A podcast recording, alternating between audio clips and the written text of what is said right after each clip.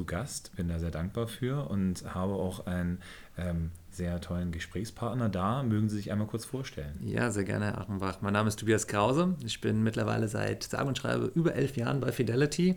In meiner Funktion bin ich Produktstratege. Was verbirgt sich dahinter? Also ich gehöre zu unserem deutschen Vertriebsteam, habe aber keine klassischen Vertriebsaufgaben, sondern übernehme eher die Rolle eines Produktspezialisten. Ich sage mal so ein bisschen das Bindeglied bzw. die Brücke zwischen unserem Investmentteam, was über den Globus verteilt sitzt, und unseren Vertriebskollegen hier in Deutschland bzw. in Kronberg. Klasse, das hört sich auf jeden Fall nach dem richtigen Ansprechpartner für mich heute an. Das ich hoffe. super. äh, die zweite Frage, die sich vielleicht dem einen oder anderen stellt, Fidelity, ähm, das hört sich jetzt ja nicht deutsch an. Ne? Äh, woher kommen Sie und was, was macht die Unternehmung aus? Hm, ja, Fidelity ist ein äh, globaler Asset Manager. Wir sind ein familiengeführtes Unternehmen, mittlerweile in dritter Generation. Das heißt, wir sind nicht an Banken oder Versicherungen angeschlossen, sondern wie gesagt, nach wie vor gehören über 50 Prozent des Unternehmens gehören der Eigentümer, der Gründungsfamilie. Der Rest ist im Besitz von Mitarbeitern, also im Senior Management. Ähm, was macht uns aus? Wir stehen, also unsere DNA steht für aktives Management. Wie gesagt, über 300 Milliarden verwalten wir in Aktien, Renten, Multi-Asset, ähm, Immobilienstrategien und so weiter. Ähm, insgesamt sind es über 400 Investment Professionals. Das hört sich jetzt so sehr englisch an. Was verbirgt sich dahinter? Also das sind Portfolio Manager, Analysten, aber auch Händler, Aktien- und Rentenbereichen. Damit verfügen wir über eines der größten sozusagen Investment-Teams global. Das heißt, Sie sind äh, in vielen Bereichen direkt vor Ort und haben dementsprechend auch eine äh, hervorragende Expertise, was die Märkte angeht. Ähm, Sie haben jetzt ja sich auch noch mehr fokussiert auf den Bereich äh, ESG, also Environmental, Social and Governance, mhm. ähm, die ökologischen Themen. Ähm, wie kam das dazu und mhm. äh, was haben Sie da jetzt verändert? Was mhm. ist neu? Genau, ja, das ist eine gute Frage, weil es ist schon so, dass wir uns schon seit vielen Jahren damit beschäftigen, aber gerade im letzten halben Jahr gab es hier nochmal enorme Veränderungen. Im Endeffekt, was hatten wir bisher gemacht? Wir hatten uns immer auch gestützt, wie das viele andere machen, auf externe Datenanbieter und das sozusagen das ESG in unseren Prozess natürlich integriert. Was wir seit diesem Jahr haben, vor einigen Monaten, haben wir auch unser eigenes ESG-Rating, sozusagen sind wir live gegangen. Und da wir, unterscheiden wir uns ein bisschen von anderen Anbietern, weil wir hier auch einen etwas anderen Ansatz haben. Vielleicht können wir da später im Detail ein bisschen näher nochmal drauf eingehen. Sehr, sehr gerne, da freue ich mich auf jeden Fall drauf. Ähm, mit diesen äh, Analystenteams auf der ganzen Erde hat man da jetzt natürlich ganz andere Datensätze dann dabei. Was unterscheidet die Datensätze voneinander? Also was mhm. äh, macht äh, den Unterschied aus? Warum braucht man das denn überhaupt, so ein eigenes äh, ESG-Rating? Mhm. Eigentlich müssen doch die Datendienste auch super Leistung bringen und das alles schon so liefern, wie man es Absolut, wir, wir, wir, nutzen die auch weiterhin und das ist im Endeffekt auch vergleichbar, wie ich sage jetzt mal, wenn ich jetzt mal das ES, die ESG-Analyse mal getrennt sehe zu der Standardanalyse. Ähm, wir, wir, nutzen das als Input. Aber was, was wir auf jeden Fall machen wollen, wir haben, ähm, unsere DNA besteht darin, aktiv Unternehmen zu analysieren. Und im Endeffekt ähm, wir sagen, wir, wir wollen einfach jetzt diesen nächsten Schritt gehen, um zu sagen, naja, wir ähm, geben Unternehmen ein Rating ähm, und beziehen uns hier nicht auf externe Analysen ausschließlich und das wollen wir genauso auch im ESG, der, bei der ESG-Analyse machen. Es sind ein paar Punkte, die wir sagen, wo wir hier einen Schritt weitergehen. Zum einen ist es so, ähm, was, was wie gesagt, wir schätzen diese ähm, externen Analysen, aber viele sind unserer Meinung nach ein bisschen so mit Blick nach hinten gewandt. Es wird der Status quo analysiert und auch geschaut, ja, was haben sie in der Vergangenheit gemacht. Und wir wollen mit Unternehmen einen Weg gemeinsam gehen. Und da nutzen natürlich unsere Daten, die wir haben. Wir haben über 160 Analysten, die Unternehmen zum Teil fünf, sechs Mal im Jahr besuchen. Und da integrieren wir sozusagen diese ESG-Analyse in unseren Rating-Prozess. Und ich glaube, das ist ein großer Unterschied. Wir haben zwar ein separates ESG-Team, das ist rund zehn Personen, die wir haben, die sitzen zum Teil in London, zum Teil in Asien verteilt, die natürlich unsere Analysten schulen, mit denen, äh, sage ich mal, sensibilisieren für diese Themen. Aber das ESG-Rating obliegt unseren Analysten. Und ich glaube, das ist ein großer Unterschied. So ist es wirklich in unseren Prozess integriert und nicht separat dargestellt. Insofern können wir wirklich von einer ESG-Inclusion sprechen in unserem Prozess. Mhm. Und äh, wenn wir jetzt über globale Themen insgesamt sprechen, ist es denn so, dass man in anderen Ländern einen anderen Fokus setzt? Also ist es so, dass man sagen würde, ähm, Europa hat andere Schwerpunkte, was ähm, ESG angeht, als sagen wir mal, Asien oder, oder USA oder bleibt das alles gleich? Ob jetzt andere Schwerpunkte, sagen wir dahingestellt, weil ich sage mal, der alleinige Fokus auf ESG ist in Europa mittlerweile bedeutend größer, als es in anderen Ländern ist. Aber wir hatten ja auch vorhin schon ein bisschen vor unserem Interview ein bisschen gesprochen. Oft wird man so ein bisschen die asiatischen Regionen so ein bisschen abgestempelt, was allerdings auch ein bisschen unfair zum Teil ist, weil in unserer jährlichen Analystenumfrage wird natürlich auch so eine Entwicklung beurteilt. Und was wir da sehen, dass gerade China dort enorme Fortschritte macht. Ja, die sind natürlich natürlich auf einem ganz anderen Niveau, aber der Weg ist sehr, sehr, sehr gut, den diese Unternehmen gehen. Und was wir festgestellt haben, beispielsweise den USA von 2018 auf 2019 haben wir eine gewisse Stagnation festgestellt. Könnte man natürlich jetzt in politische Diskussionen gehen, was wir vielleicht hier nicht so sehr wollen. Aber insofern, ja, gibt es schon deutliche Unterschiede. Aber auch innerhalb von Europa sehen wir sehr deutliche Unterschiede, auch von Investorenseite. Wenn ich mit Kollegen aus Skandinavien spreche, dort ist das Thema ESG bei, äh, bei Kunden, also bei Investoren, hat nochmal einen wesentlich größeren Fokus, als was wir hier in Deutschland haben. Also vor allem, wenn man dort in den institutionellen Bereich geht. Und ich glaube aber, auf diesen Bereich oder auf dieses Niveau bewegen wir uns hier in Deutschland immer mehr zu. Mhm. Wo sind denn trotzdem die größten Herausforderungen bei der Datenanalyse? Weil äh, sehr häufig werden, wenn ich im Kundentermin sitze, mir die Fragen gestellt, ja, wie werden denn die Lieferketten analysiert? Mhm. Oder ähm, wie kann man denn sicher sein, dass die nicht doch noch so und so viel Prozent in Rüstungsindustrie oder sowas? Ähm, mhm. Kann man, hat man da, wo sind die größten Herausforderungen? Gar nicht mal, mhm. ob man das gut oder schlecht macht, aber wo, wo hat man die mhm. größten Probleme, an gute Daten zu kommen? Ja, das ist, das ist eine gute Frage und da kann ich auch noch mal ein bisschen mehr dann über unseren ESG-Rating-Prozess ähm, ein bisschen noch mal erzählen. Wenn wir jetzt uns, ähm, wie gesagt, auf die externen Datenquellen stützen, dort ist es meistens so, viele Anbieter senden den Unternehmen einen Fragebogen zu. Da sind dann in, unter, zum Teil über 100 verschiedene Fragen, die zum Teil ja sehr wenig, äh, sage ich mal, für dieses, also sozusagen bei diesem einen Unternehmen äh, sehr wenig relevant sind. Ich spreche mir jetzt beispielsweise mal das Thema Datensicherheit an. Das ist vielleicht für ein Minenunternehmen auch relevant, aber weniger relevant als beispielsweise ein Unternehmen aus der IT-Branche wie beispielsweise Facebook, ja, wo Datensicherheit das A und O ist. Und im Endeffekt verlässt man sich dann sozusagen auf das, was vielleicht Unternehmen reporten und in diesem Rating dann analysiert ist. Wir gehen hier einen ganz anderen Weg. Das heißt, wenn wir einen, äh, mit Unternehmen hier ins Gespräch gehen, wir haben Unternehmen in knapp 100 sozusagen Subsektoren kategorisiert und stellen weniger Fragen, aber wirklich ganz gezielte Fragen, die für diese Unternehmen relevant sind. Und da sind dann gerade diese Punkte, äh, Frage, ja, bringt es jetzt lange über Datensicherheit zu sprechen, wenn ich bei einem Minenunternehmen bin? Wir sind der Meinung, das ist nicht der Fall. Wie gesagt, wir sind dann bei den Unternehmen vor Ort. Es wird einfach nicht nur ein Fragebogen sein, sondern wir integrieren das in unsere, ich nenne es jetzt mal reguläre Analyse. Und ich glaube, das ist ein großer Vorteil, dass wir sozusagen in ein Engagement mit dem Unternehmen gehen. Und ich glaube, das können jetzt diese externen Ratings oder vielleicht auch wie es viele andere Gesellschaften noch machen, können in der Form, glaube ich, nicht so leisten. Okay. Also das heißt, äh, dadurch, dass man es in-house lässt, Sie haben es ja vor allen Dingen auch vorhin beschrieben, eine große Gesellschaft trägt selbstverständlich auch große Verantwortung.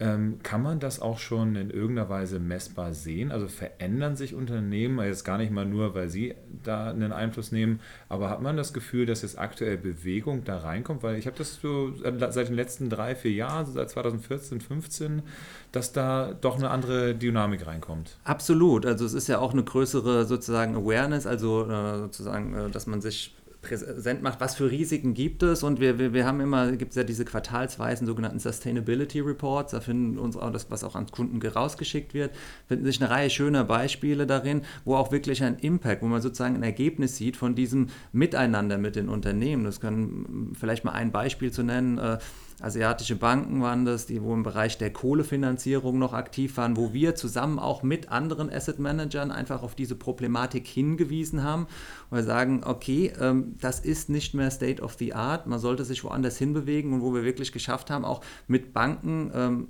viele Banken dorthin zu bewegen, das dann zu unterbinden und wirklich hier einen positiven Effekt zu haben, sozusagen in diesem Fall grüner zu machen. Mhm. Jetzt haben Sie eben schon mal so im Nebensatz gesagt, mit anderen Asset Managern gemeinsam. Ich habe das Gefühl, dass gerade in der Nachhaltigkeitsbranche der Schulterschluss eher vorhanden ist, als das in vielen anderen Bereichen ist. Wie nimmt man das so aus der Unternehmensperspektive wahr? Ist es so, dass man wirklich da mal zusammen agiert, gerade was so Engagement-Prozesse angeht? Das absolut, weil ich glaube, hier Größe ist sehr, sehr entscheidend und ähm, ich glaube, das ist halt auch ein Grund, wo wir so gesagt haben, bei uns auch, jetzt, äh, wenn wir uns noch mit anderen zusammentun, ist es umso besser, aber auch was unseren eigenen Prozess angeht, ich glaube, ähm, mit einer insgesamt über 300 Milliarden Assets under Management ist es auch so, wenn wir mit den Unternehmen sprechen, ist das natürlich die Größe schon auch ein gewisser Vorteil, um einfach Unternehmen vielleicht in eine Richtung zu bewegen. Ja, zum Teil sind wir einer der größten Anteilsinhaber. Und ich glaube, da hat man dann doch auch nochmal einen größeren Effekt, als wenn vielleicht eine kleinere Boutique hinkommt, man gemeinsam den Weg geht, wo halt man vielleicht nicht so viele Anteile an dieser Aktie hält. Und ich glaube, das ist halt auch, da sehen wir sehr viel Offenheit bei Unternehmen, auch hier wirklich mit uns ins Gespräch zu gehen.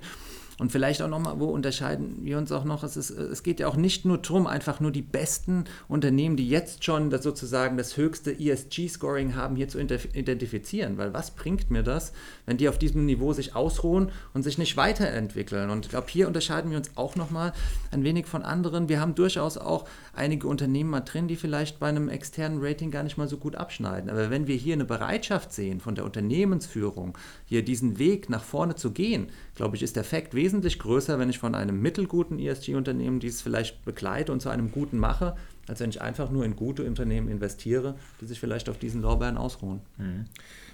Das ist auch ein guter Punkt, den ich äh, immer mal wieder auch gerade mit den Privatkunden dann feststelle, dass äh, so eine Art Cherry-Picking dann stattfindet. Also da mal geguckt wird, hier, da ist doch nochmal ein Haar in der Suppe oder ähm, da ist doch das und das Unternehmen mit drin, was ich vielleicht nicht so gut finde. Mhm. Äh, wie häufig passiert Ihnen das noch, dass man da so sagt, hier, aber warum kann denn die und die Position da mit drin sein? Ist das nochmal ein Faktum? Ja, das kommt sehr häufig vor, muss man auch mal sagen. Also wir hatten jetzt ja im äh, letzten November den äh, äh Fidelity Sustainable Water and Waste Fund gelauncht das ist ein Produkt, was ähm, sich auf Unternehmen in der Abfallwirtschaft und äh, Wasserwirtschaft konzentriert. Und natürlich kommt dann ganz oft auch mal, ja, ist da so eine, ne, Nestlé ist so ein bekanntes Beispiel ähm, drin, die wir übrigens nicht halten. Aber nein, es wird sehr, sehr, sehr häufig auf einzelne Unternehmen eingegangen.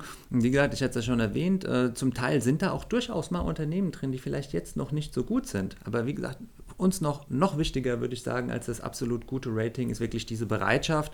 Und das ist auch, wenn wir unser Rating sehen, wir haben zwar einmal einen Score von A bis E, wo ein A für sozusagen einen Leader steht in seinem Segment, jeweils in seiner Peer Group, E für einen, der hinten dran ist, im Englischen Laggard äh, genannt, aber wir haben auch so eine Tendenz, wo wir sagen improving, also sich verbessernd, gleichbleibend oder ähm, sozusagen ja Rückschritte, sich zurückentwickelt. Ich glaube, diese zweite Komponente, die ist ungemein wichtig. Mhm. Wo entwickelt sich ein Unternehmen hin?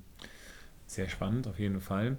Ähm, das heißt, dieses äh, Inhouse ESG-Scoring-System wurde jetzt gerade erst dieses mhm, Jahr implementiert. Genau, vor einigen Monaten, so sieht es aus. Wir haben insgesamt ja jetzt äh, rund 3000 Unternehmen, die wir aktiv geratet haben. Bisher haben wir mit einem ESG-Scoring versehen Rating ungefähr ein Drittel dieser Unternehmen. Wir planen bis Ende des Jahres auch alle Unternehmen, 3000, die wir aktiv geratet haben, auch mit einem ESG-Rating versehen zu haben. Und das ist auch sozusagen, wir haben ein ähm, globales Research-System, wo jeder unserer über 400 Investment Professionals sozusagen live darauf zugreifen kann. Wenn sich jemand dann einen Research Report zieht, ist auch wirklich immer diese ESG-Box, wo jeder sofort sieht, besondere, vor allem wenn es besondere Risiken gibt, dass sie sozusagen gehighlightet werden, weil das ist ja natürlich auch äh, ein ne, sehr wichtiger Punkt für, für, also für Risikomanagement und damit natürlich Risikomanagement geht natürlich auch einher mit Performance, mit guter Wertentwicklung. Wir haben uns ja im, im Vorhinein ja auch dann darüber unterhalten, welche Faktoren da eine Rolle spielen können. Ähm, wie läuft das denn dann ab? Also gibt es bestimmte, ähm, also No-Go-Areas ja auf jeden Fall. Also ab mhm. welchem Scoring kann sowas überhaupt mal damit drin sein? Mhm. Gibt es irgendwelche Dinge, wo man, wo dann gesagt wird, okay, ab jetzt investieren wir da gar mhm. nicht mehr rein? Oder ist das dann erst so, dass, so wie wenn man im Fußballsprech ist, äh, kriegen die erstmal eine gelbe Karte oder mhm. werden die sofort ausgewechselt? Ja, also es gibt, äh, es ist ein mehrstufiger Prozess. Äh, wir haben als Unternehmen gesamtweit haben wir sozusagen eine Exclusion Policy, also wo Unternehmen drin sind im Bereich ähm, ja, ähm, Streubomben, Landminen, in denen wir definitiv überhaupt nicht investieren können. Das gilt für die gesamte Palette. Dann kann man sagen, unsere äh, gesamte Fondspalette, wo wir äh, schon bereits berichtet, wo wir einen Inklusionsprozess fahren, wo ESG in, inkludiert ist, aber muss man unterscheiden, äh, Fonds mit speziellen Mandaten oder mit keinem spe äh, speziellen ESG-Mandat. Und so haben wir beispielsweise mit dem Fidelity First ESG, wo wir gewisse, The also nicht gesamte Sektoren exkludieren, sondern äh, gewisse ja, Themen wie beispielsweise Alkohol, Waffen, äh, Kinderarbeit etc., wo man nicht rein investieren darf. Ja? Insgesamt ist es, sage ich mal, das Schöne an unserem Ansatz. Wir haben keinen CIO, der vorgibt, in das musst du investieren, in das darfst du nicht investieren, mit Ausnahme von dem, was ich eben gesagt habe, dass trotzdem jeder Portfolio-Manager wirklich äh, wie ein Unternehmer agiert und sozusagen selbst entscheiden kann, in was geht er. Uns ist es aber ganz wichtig, dass er sich dieser Risiken, die gegebenenfalls aus äh, schlechten ESG-Praktiken entstehen, aber auch umgekehrt den Vorteilen und den Chancen bei guten ESG-Praktiken, dass er sich dessen bewusst ist. Das bedeutet jetzt auch nicht im Umkehrschluss, dass jeder Fonds, den wir hier in unserer Range haben, automatisch ein überdurchschnittliches ESG-Rating hat. Aber es ist ganz wichtig, dass diese Risiken und Chancen, dass die jedem Portfolio-Manager bewusst sind und er dann frei entscheiden kann. Insgesamt ist es dann so, quartalsweise wird dann aber auch ähm, nochmal im Rahmen äh, unserer Risk Reviews, also Risikoreporting, wird dann äh, auch nochmal ein ESG sozusagen ähm, Gespräch geführt, wo halt nochmal dezidiert auf die einzelnen Punkte dann eingegangen wird und ein Portfolio Manager sich dann auch gegebenenfalls rechtfertigen muss oder beziehungsweise halt auch auf einzelne Unternehmen zu einzelnen Unternehmen Stellung geben muss. Mhm. Ähm, Sie hatten jetzt eben gesagt, ja, Ausschluss. Ähm, es wird ja immer dann äh, von verschiedenen Stufen von Ausschluss gesprochen. Ne? Mhm. Ne? Das heißt, ähm, wenn ich jetzt ein Unternehmen habe oder wenn ich sage, ich schließe Alkohol aus, mhm. dann kann man natürlich sagen, Restaurants oder Hotels darf ich dann nicht mit drin haben. Mhm. Ähm, wo ist man denn dann da? Also was, mhm. auf welchem Standpunkt steht man da? Weil ja. es muss ja irgendwie Bagatellgrenzen geben, weil irgendwo äh, bis in die zweite Nullkommastelle kann man ja wahrscheinlich dann auch nicht reingehen. Genau, also wie gesagt, wir sind als Unternehmen jetzt auch nicht die größten Freunde von äh, klassischen Ausschlusskriterien. Ähm, gesagt, mit Ausnahme das, was ich gesagt habe, was im Bereich Landminen, Streubomben etc. und diesen speziellen Mandaten. Ich finde es immer als Beispiel kann man ja mal die äh, Energieindustrie nehmen. Und man kann viele gibt es Mandate, die einfach sagen, okay, nein, wir investieren nicht in eine, in eine Shell, in eine BP, weil sie dem Energiesektor angehören. Sagen, aber vielleicht ist es besser, einfach zu sagen, das ist unsere Realität. Derzeit sind diese Unternehmen am Markt und wir wollen lieber diese Unternehmen hier positiv äh, beeinflussen, vielleicht mit diesen, unter, äh, diesen Weg mitgehen. Und auch da sehen wir ja schon bei einigen dieser Unternehmen wirklich positive Schritte. Ja, natürlich sind die und grundsätzlich keine, haben die keine guten ESG ESG-Scores, aber wirklich diesen Weg dahin zu gehen. Ich glaube, das ist dann eher unser Ansatz zu sagen, ähm, ja, es bringt mir nichts, die auszuschließen, die werden die nächsten Jahre noch Teil unseres äh, Wirtschaftssystems sein und dann versuchen wir lieber sozusagen das Beste daraus zu machen und die positiv zu begleiten. Mhm. Ähm, und dann geht man in die Unternehmen rein und macht dann in irgendeiner Weise einen Engagement-Prozess, spricht mit den ähm, Machthabern dann da. Wie häufig genau. hat man da Erfolg? Also ist es da so, dass man sagen, also vorhin hatten wir ein chinesisches Beispiel, da kann ich mir gut vorstellen, dass die mhm. vielleicht teilweise aus Opportunismus, teilweise aus Einsicht dann auch sagen, klar, ich lenke da ein, ich möchte mhm. auch, dass ich da investierbar bleibe, weil mhm. ne, mittlerweile ist es wohl auch so, dass dann teilweise die, die, die nicht investierbar sind, zum Investor hingehen und sagen, aber warum gebt ihr uns denn kein Geld? Mhm. Passiert sowas auch bei Ihnen, dass Sie halt sagen, so, wo ist das Scoring denn so schlecht, dass ich nicht investierbar bin? Ähm, ja, also es, äh, da muss man sagen, also ja, der, der Portfolio-Manager hat hier bei unseren Mandaten hier auch die Möglichkeit, halt auch in Unternehmen zu gehen, die ein unterdurchschnittliches Rating haben. Also das muss man wirklich immer von Fall zu Fall betrachten. Also wenn wir jetzt auf einer Skala von A bis E sind, E ist natürlich schon immer so eine gewisse kritische Sache, aber wenn wir ein Unternehmen haben, was D ist, was sehr unterdurchschnittlich ist, ähm, dann müssen wir auch schauen, wie ist die Bereitschaft hier mit uns weiterzugehen. Und da gibt es ganz unterschiedliche Beispiele, Unternehmen, die sich dann wenig einsichtig zeigen, wo wir vielleicht das eine Zeit lang beobachten, aber dann halt auch auf, aufgrund von Risikofaktoren einfach sagen, hier gehen wir raus. Ja, das muss man von, wie gesagt, von Fall zu Fall beobachten, aber es gibt auch andere Unternehmen, wo wir vielleicht auch das Rating erstmal nicht erhöht haben, aber sagen, hier ist eine gewisse Bereitschaft zu erkennen und ähm, da bleiben wir dabei und wir wollen mit denen weitergehen. Oft ist es ja auch so, wenn man so eine Unterscheidung macht, vielleicht zwischen den sogenannten Großkapitalisierten, den Large Caps und den Small Caps. Ja. Insgesamt sieht man eher diese viele negative Ratings bei den sogenannten Kleinkapitalisierten, bei den Small Caps. Und da ist es oftmals ja so, dass einfach nicht die Ressourcen da sind, vielleicht gute Sachen, die man sogar schon bereits macht, auch zu reporten. Und das ist auch halt was, wo wir wirklich unsere Analysten in Zusammenarbeit mit den Unternehmen dorthin schicken. Die sind vor Ort, beobachten das und glaube ich, haben einen wesentlich besseren Einfluss oder ein bisschen auch einen Eindruck, als was einfach ein Fragebogen hier machen kann. Ähm, weil manchmal ist es wirklich einfach eine Sache der Ressourcen. Und äh, wo man dann vielleicht sagt, da sind die Small Caps so ein bisschen benachteiligt. Und ähm, das ist halt auch ein wichtiger Punkt, den sollten wir auf dem Schirm haben. Ähm, jetzt ist es ja so, dass ähm, es ein gewisses Momentum gibt für den Bereich Sustainable Finance. Manche, mhm. wenn ich auf Veranstaltungen bin, sagen dann, das ist ein Trend. So halte ja. ich natürlich für, ja, ist, also ist auch ein Trend, aber ich denke mal, dass wir zumindest, äh, glaube ich, aktuell globale Probleme haben, die das notwendig machen. Ähm, aber seit wann erkennen Sie das jetzt so? Weil Sie sind ja schon länger äh, dann dabei. Also ich hatte in meiner Anfangsphase nicht das Gefühl, dass jetzt irgendwie Leute gesagt haben, super, wir machen jetzt nachhaltiges Investment. Jetzt mhm. habe ich schon das Gefühl, dass eigentlich nahezu jeder Berater irgendwie dann mal ab und zu zumindest mal gefragt wird. Ähm, wie lange ist dieser Prozess aus Ihrer Wahrnehmung jetzt schon dann so? Also ich bin jetzt seit elf Jahren da.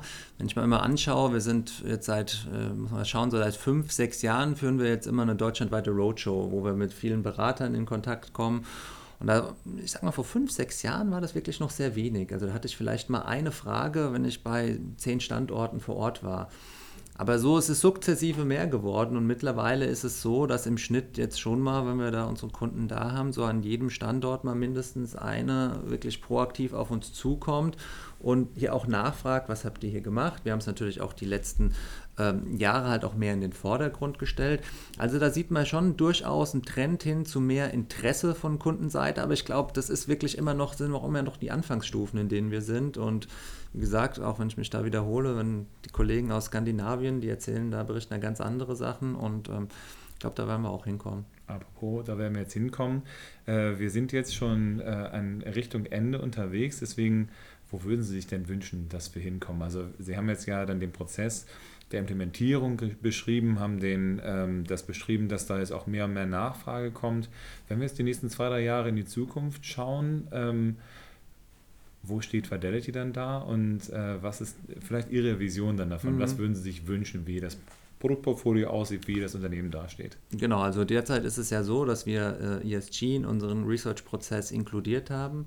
Ähm, insgesamt in den nächsten Jahren, glaube ich, kann man aber doch erwarten, dass wirklich, wirklich einige mehr Produkte sein werden, die halt auch wirklich ein spezielles ESG-Mandat haben. Ähm, bisher hatten wir dort einige Produkte neu lanciert in den äh, letzten Jahren. Ich hatte ja zwei schon mal angesprochen mit dem äh, Fidelity Sustainable Water and Waste und dem First ESG. Ähm, demnächst wird es wahrscheinlich auch so sein, dass wir auch vielleicht einige Produkte, die wir schon seit vielen Jahren haben, halt auch äh, in einen expliziten ESG-Mantel packen. Und ich glaube, insofern ist es nicht nur so, dass wir das äh, in, in den Prozess dann in den nächsten Jahren integriert haben, sondern wirklich auch eine Menge mehr spezieller Mandate für dieses Thema haben. Und ich glaube und ich hoffe, äh, dass es auch beim Investor dementsprechend toleriert wird. Okay. Ähm, dann vielleicht nochmal dahingehende Frage. Ähm, was müsste denn der Berater, also ich meine, normalerweise stelle ich natürlich so als Berater immer die Frage an, an Sie jetzt, die die Produktbauer sind, aber was würden Sie sich denn an, auf der Beraterseite noch wünschen? Weil Sie bieten ja diese Roadshows an. Sie bieten ja dann auch gerade auch ein sehr großes äh, Angebot an Informationen an. Was mhm. würden Sie sich denn vom Berater vielleicht wünschen? Was sollte der im, im Prozess implementieren? Also ich würde mir wünschen, dass dieser Trend, den wir die letzten Jahre gesehen haben, so weitergeht. Vielleicht sich sogar noch ein bisschen beschleunigt und wenn ich im nächsten Jahr äh, vielleicht hier sitze mit Ihnen und sage, ja, im Durchschnitt war das nicht vielleicht ein oder zwei Personen, die mich angesprochen gesprochen haben, sondern vielleicht, wo wirklich Fragen aus dem, Publik, aus dem, aus dem Publikum herauskommen und wir bei fünf oder sechs sind, die dann nachfragen. Ich glaube, dann sind wir auf dem richtigen Weg. Okay. Sehr, sehr schön. Ich glaube, dass es auch tendenziell vielleicht eine Generationenthematik ist. Also ich stelle es halt bei uns in-house fest, dass gerade die Jüngeren dann auch immer mehr sich dieser Thematik anschließen. Deswegen würde ich das unterschreiben, was Sie sagen. Ich glaube, dass wir das in näherer Zukunft auch sehen werden. Ich danke Ihnen auf jeden Fall ganz, ganz herzlich, dass ich hier in Kronberg zu Gast sein durfte bei Sehr Ihnen. Sehr gerne. Und ähm, wünsche viel, viel Erfolg dann dabei, denn je mehr große Gesellschaften mitziehen, desto mehr können wir natürlich die Geldströme auch umleiten. Ich habe bei mir immer das Hashtag Befrei dein Geld äh, im, als äh, Topic und gerade was Sie auch sagten, dass äh, Waffenindustrie natürlich ein absolutes No-Go ist, wenn es um Landminen und so weiter geht, mm. finde ich natürlich sehr schön. Das äh, kann ich nur unterstützen. Von daher vielen lieben Dank äh, und ja. ihr lieben Hörer gerne mal bei mir dann auch auf die, auf die Seite wieder gehen. Da gibt es dann ähm, eben auf www.finanzoptimist.com slash podcast dann natürlich diesen Podcast, aber auch viele andere Sachen. Und ich freue mich, dass ich da sein durfte und danke fürs Gespräch. Danke auch.